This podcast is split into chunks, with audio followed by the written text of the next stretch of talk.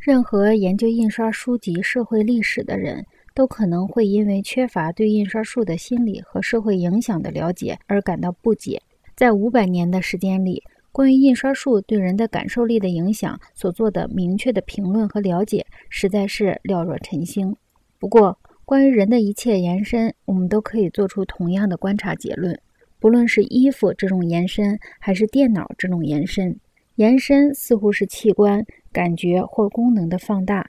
它激发中枢神经系统采取一种麻木的自卫姿态，去保护受到延伸的区域，至少要保护直接的审视和知觉延伸的区域。间接评论印刷书籍影响的资料，大量建筑于拉伯雷、塞万提斯、蒙田、斯威福特、普伯、乔伊斯的著作。他们用印刷术这个媒介创造了新的艺术形式。从心理上说，印刷书籍这种视觉官能的延伸，强化了透视法和固定的透视点。视觉上着重透视点和消失点，给人提供了一种透视的幻觉。与此相联系的是另一种幻觉：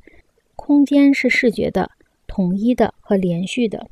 活字印刷排版的线条性、准确性和同一性，和上述文艺复兴时期经验中伟大的文化形态和革新是不能分割的。印刷术问世以后的第一个一百年间，偏重视觉和个人观点的倾向又有了新的加强。这和自我表现的手段是统一的，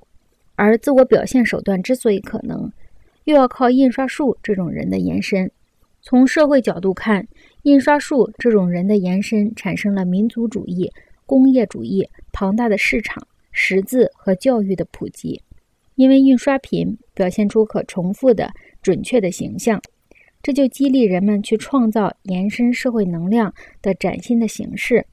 印刷品在文艺复兴时期释放出了巨大的心理和社会能量。今天的日本和俄国也是这样的情况，因为它把个人从传统的群体中解放出来，